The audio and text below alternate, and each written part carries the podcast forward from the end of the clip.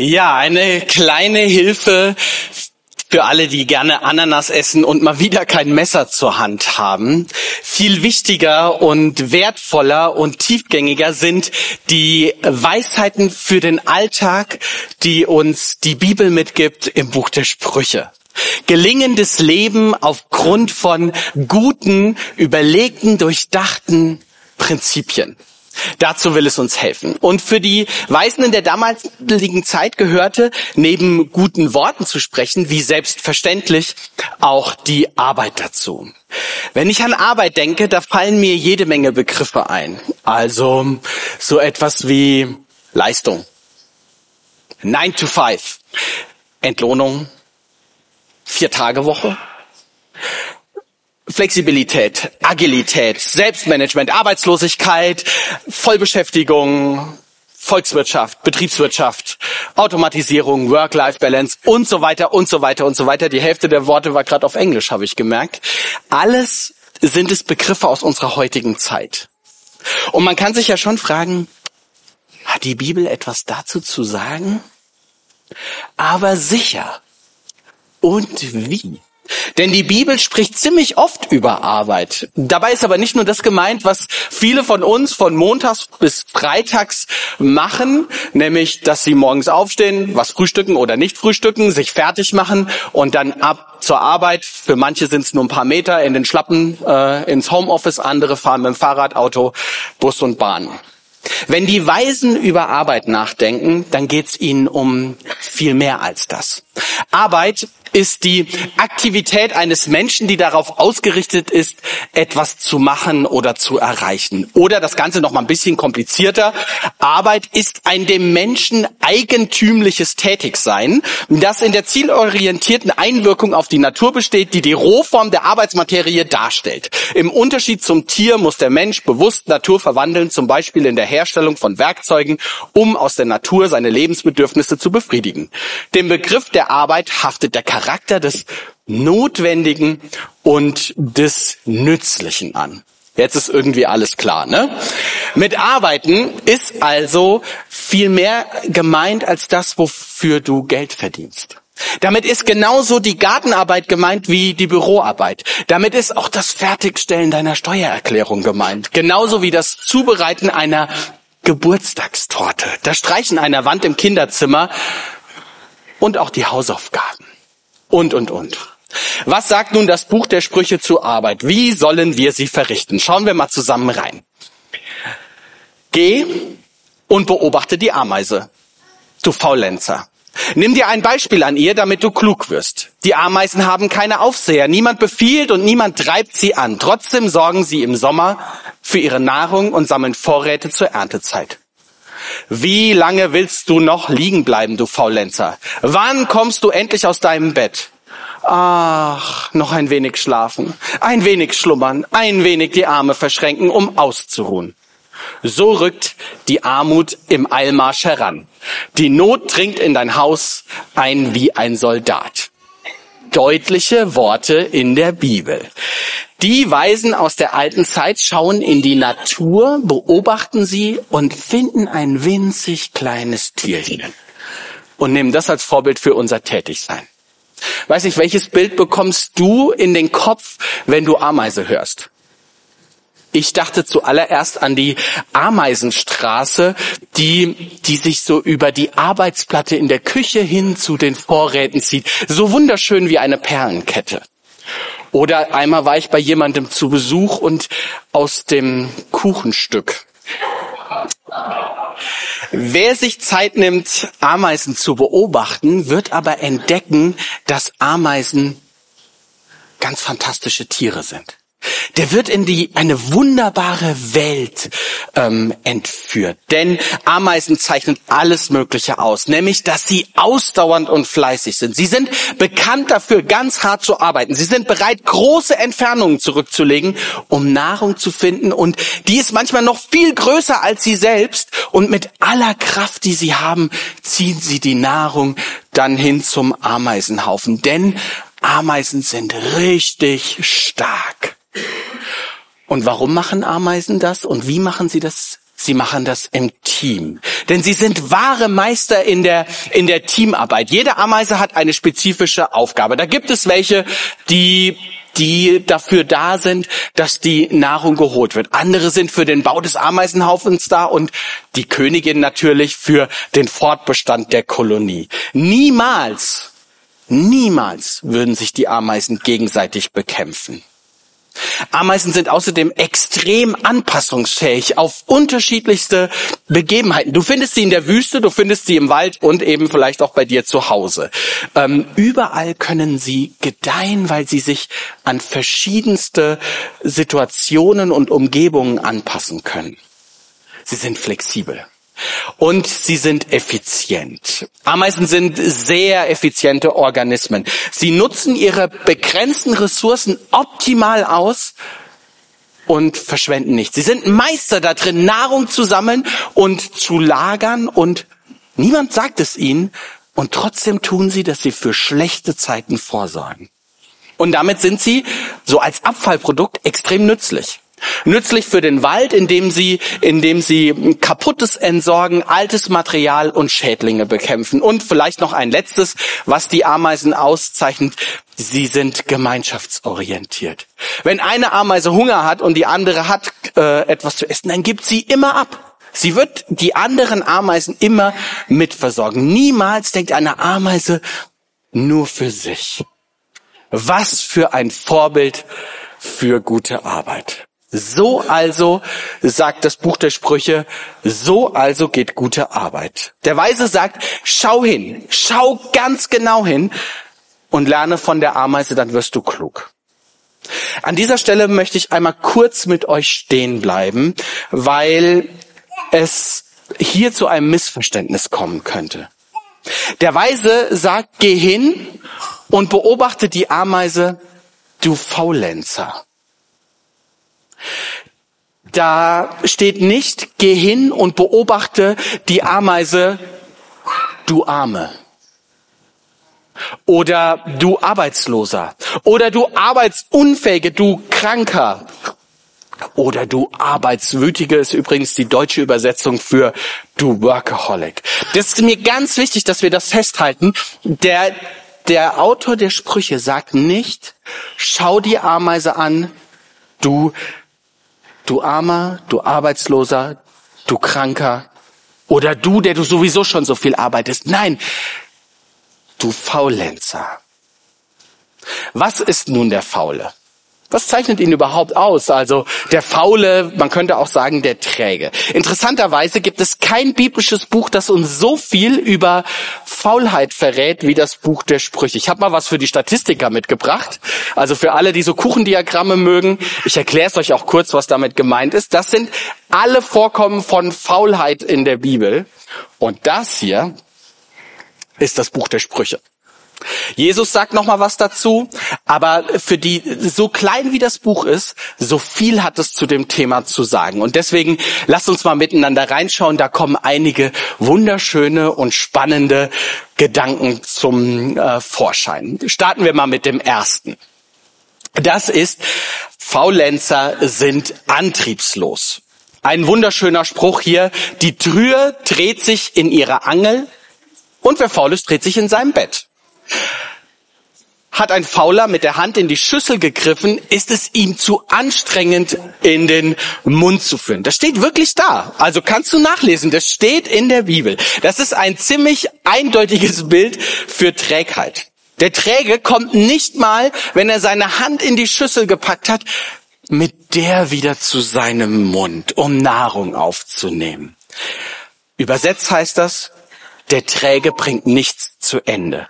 Das kennen wir vermutlich alle. Wir fangen etwas an und, und wollen etwas erreichen, aber wir bringen es nicht bis zum Schluss. Das gibt es und das passiert.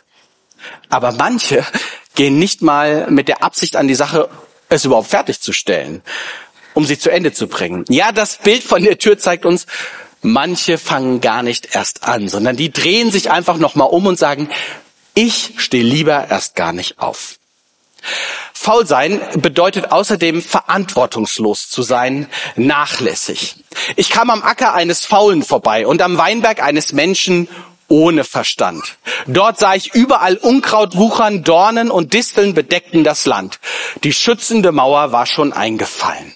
Das sind also Menschen oder Faulheit zeichnet aus, dass ich dass ich nichts anpacke für das, wofür ich Verantwortung habe, was mein Hab und mein Gut ist. Ich lasse alles verkümmern, verkommen, heruntergewirtschaftet wird es. Ach, ist doch egal, ob ich das Zimmer sauber mache. Es wird ja sowieso wieder dreckig. Die Hecke beschneiden oder den Rasen mähen? Na ja, der wächst doch morgen sowieso wieder nach. Der Träge ist nachlässig. Der Träger hat noch etwas Besonderes, nämlich er ist anmaßend oder überheblich. In seiner Einbildung hält sich der Faule für klüger als sieben Weise, die gescheite Antworten geben.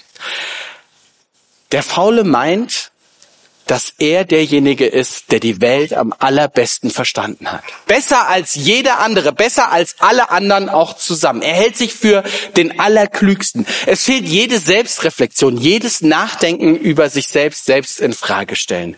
So arrogant kommt er daher. Das ist so jemand, der, der immer gute Ideen hat oder der immer schnell einen Kommentar geben kann. Aber sobald es darum geht, kannst du dich denn dafür investieren? Da wird kein Finger krumm gemacht. Der Faulenzer meint damit dann auch noch, das Beste zu tun. Ja, das ist doch klug. Lass doch die anderen arbeiten. Das muss ich doch nicht machen. Dazu passt auch der nächste Spruch und den habt ihr mir übrigens auch aufgegeben. Wir gehen mal ein Stückchen weiter. Es geht um Unzuverlässigkeit. Der Spruch der Woche. Lass niemals einen Faulpelz für dich arbeiten, denn er wird dir schaden wie Essig deinen Zähnen und Rauch deinen Augen. Vielen Dank für den Vers. Die Sprüche warnen, lass den Faulen nichts für dich erledigen. Weißt du warum? Das wird nichts. Auf dem Weg wird es nicht mehr weitergehen. Du wirst letztlich nämlich dann sogar noch mehr Arbeit haben, als wenn du es selbst gemacht hättest. Faule sind unzuverlässig.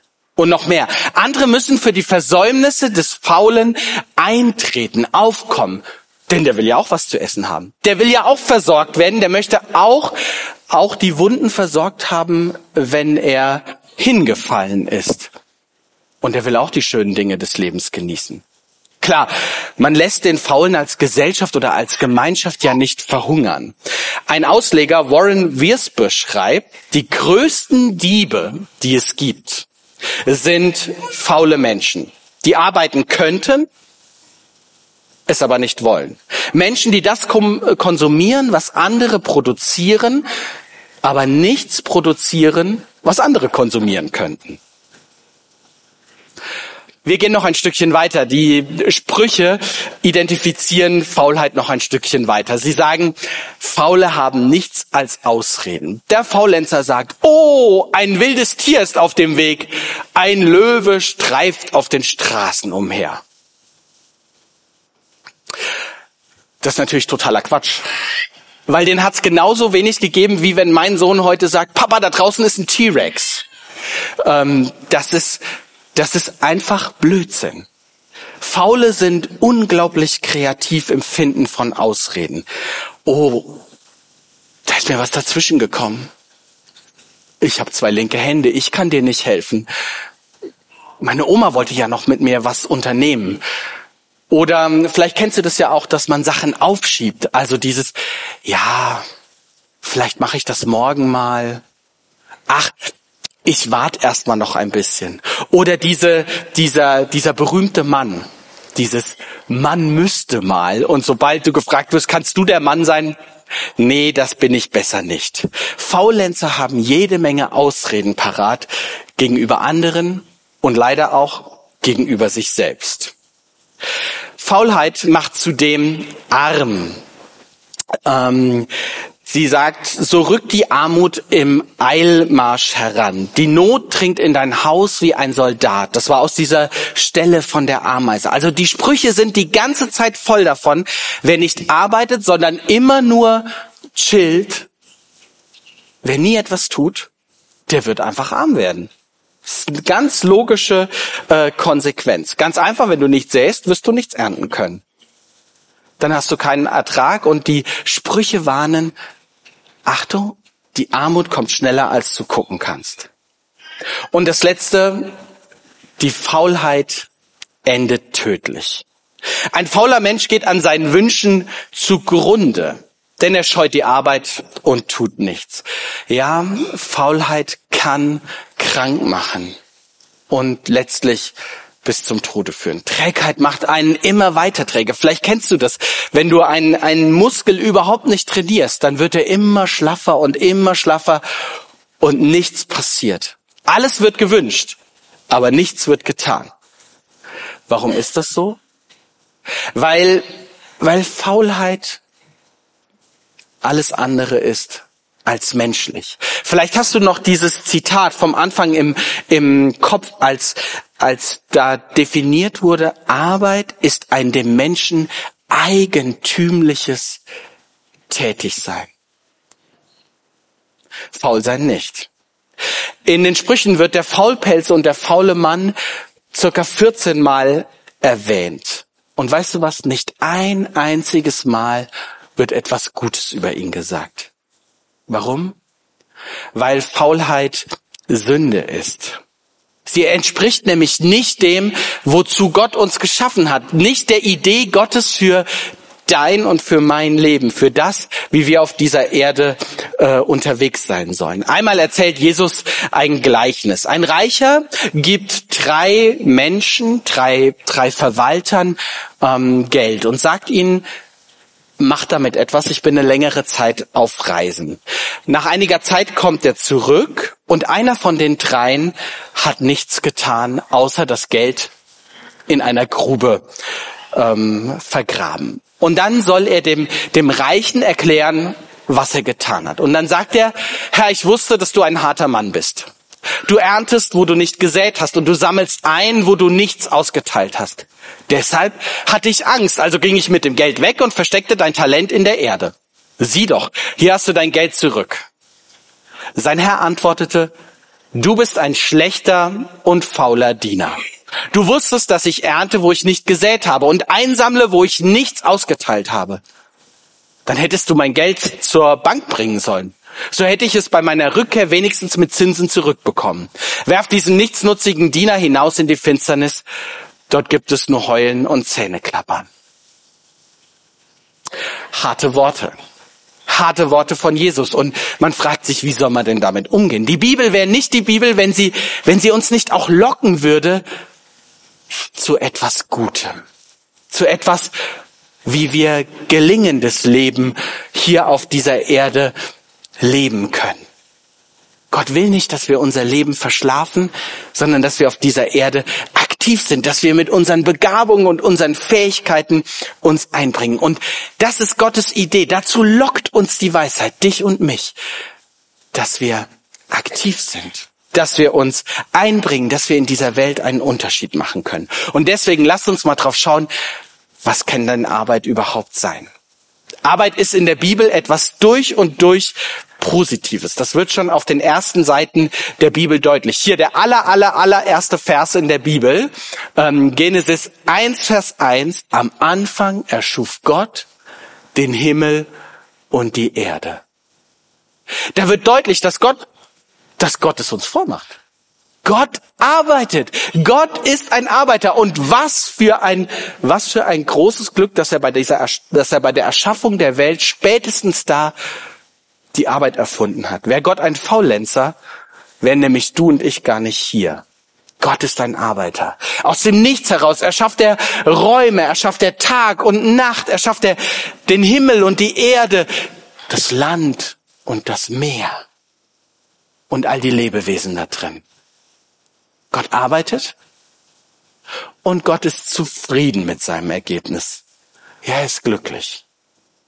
Und Gott will, dass wir es ihm nachmachen, dass wir es ihm gleich tun. Die meisten von euch werden diese Verse kennen. Gott schuf den Menschen nach seinem Bild, als Gottes Ebenbild schuf er ihn, als Mann und Frau schuf er sie. Gott segnete sie und sprach zu ihnen, Seid fruchtbar und vermehrt euch. Bevölkert die Erde und nehmt sie in Besitz. Herrscht über die Fische im Meer und die Vögel am Himmel und über alle Tiere, die auf dem Boden kriechen. Das ist nichts anderes, als dass Gott sagt, werdet aktiv. Nutzt diese Erde, nutzt den Raum, den ich euch gegeben habe und lebt und arbeitet darin. Deutlich wird übrigens hier, dass es tatsächlich in der Bibel bei Arbeit bei weitem nicht nur um das geht, was du von Montags bis Freitags tust, sondern alles das, was mit Pflege, mit, mit Einnehmen von dieser Erde zu tun hat. Gott arbeitet und er sagt, ihr könnt es auch. Ihr seid so wunderbar erschaffen, ihr seid so wunderbar gemacht. Ich habe das in euch angelegt, dass auch ihr arbeiten könnt. Kleiner Gedanke am Rande, das sagt Gott übrigens dem Menschen im Paradies. Manchmal meinen die Leute, dass die Arbeit erst gekommen sei nach diesem Sündenfall und man vorher nie gearbeitet hätte und das Paradies bedeuten würde, es gibt nichts zu tun. Nein, Arbeit gehört zu unserem Menschsein und Arbeit ist eigentlich etwas Schönes. Das macht uns Gott vor. Denn er arbeitet und er freut sich über sein Ergebnis. Jeden Tag ist es gut. Am Ende jeden Tages schaut Gott und sagt, oh, es war gut.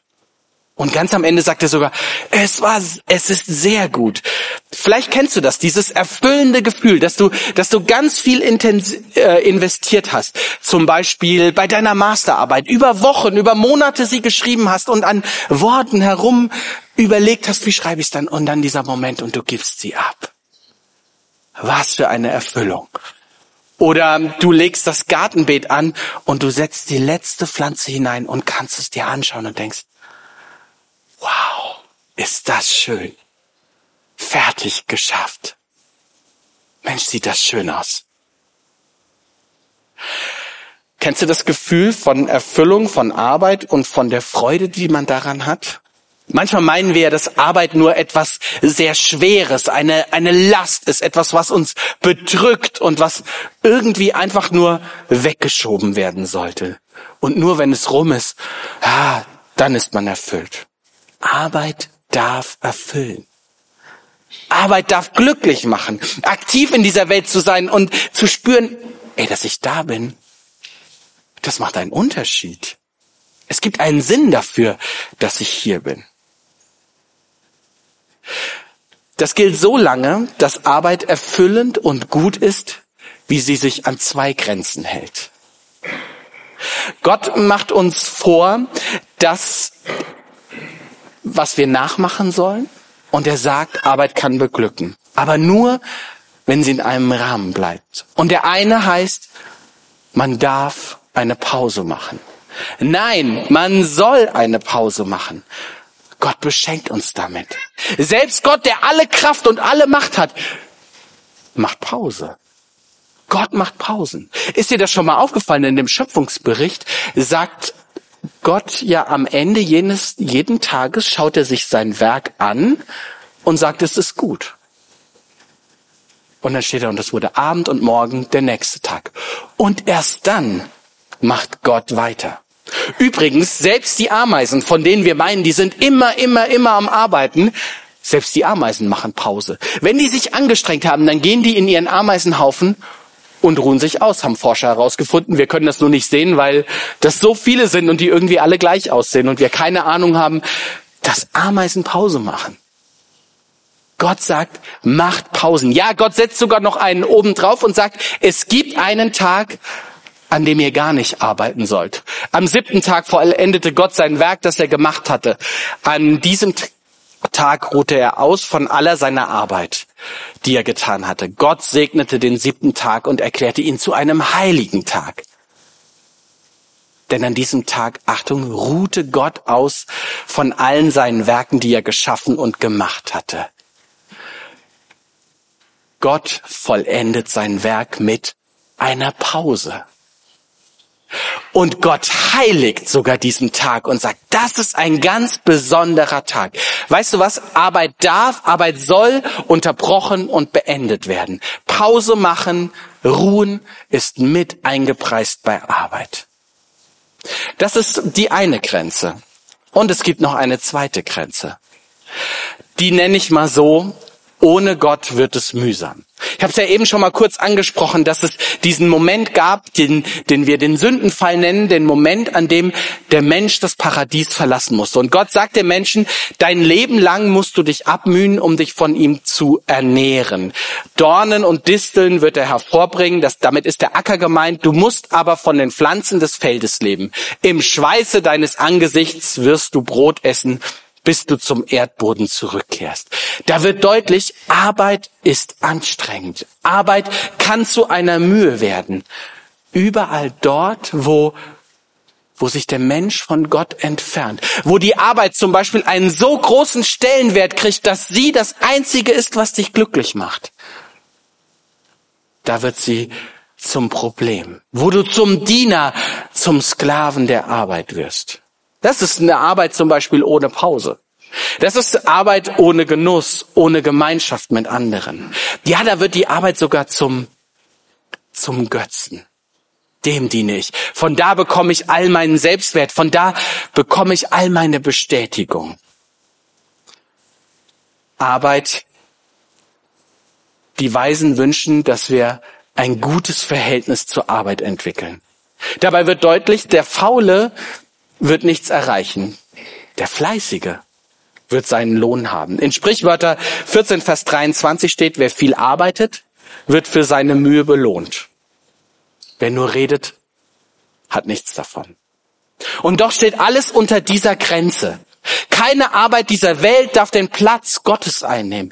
Nichts darf an Gottes Stelle treten. Gott schenkt uns die Arbeit nicht, ähm, Gott schenkt uns die Arbeit, damit wir leben können und nicht wir leben, damit wir arbeiten können. Ich möchte meine Predigt heute ein bisschen anders abschließen als sonst. Ich habe dir ähm, ein paar persönliche Fragen zur Reflexion mitgebracht. Und vielleicht willst du eine Frage für dich herausnehmen und darüber nochmal nachdenken. Meine erste Frage. Stell dir vor, du hast eine Skala von eins bis zehn. Bei eins steht fleißig und bei zehn steht faul oder andersrum, wie auch immer du das machen willst. Wo siehst du dich? Wie würdest du dich selbst einschätzen? Eine zweite Frage für alle die, die Arbeit nur als das verstehen, wofür sie Geld bekommen. Wo, was hast du heute schon alles gearbeitet? Wenn Arbeit meint, Aktivität eines Menschen etwas zu machen oder zu erreichen. Eine dritte mögliche Frage für dich. Welche Arbeit gibt dir eigentlich Erfüllung? Welche Arbeit gibt dir Freude? Eine vierte Frage. Welche Ausreden findest du, um Arbeit zu umgehen, um sie aufzuschieben und von dir wegzuschieben? Und vielleicht ist die letzte Frage auch für den einen oder anderen eine, über die er nachdenken möchte. Wo ist es für dich dran, umzukehren? Und ganz neu in Gottes guten Grenzen zwischen dem absolut faulen und dem Workaholic zu leben mit Gott im Zentrum. Amen.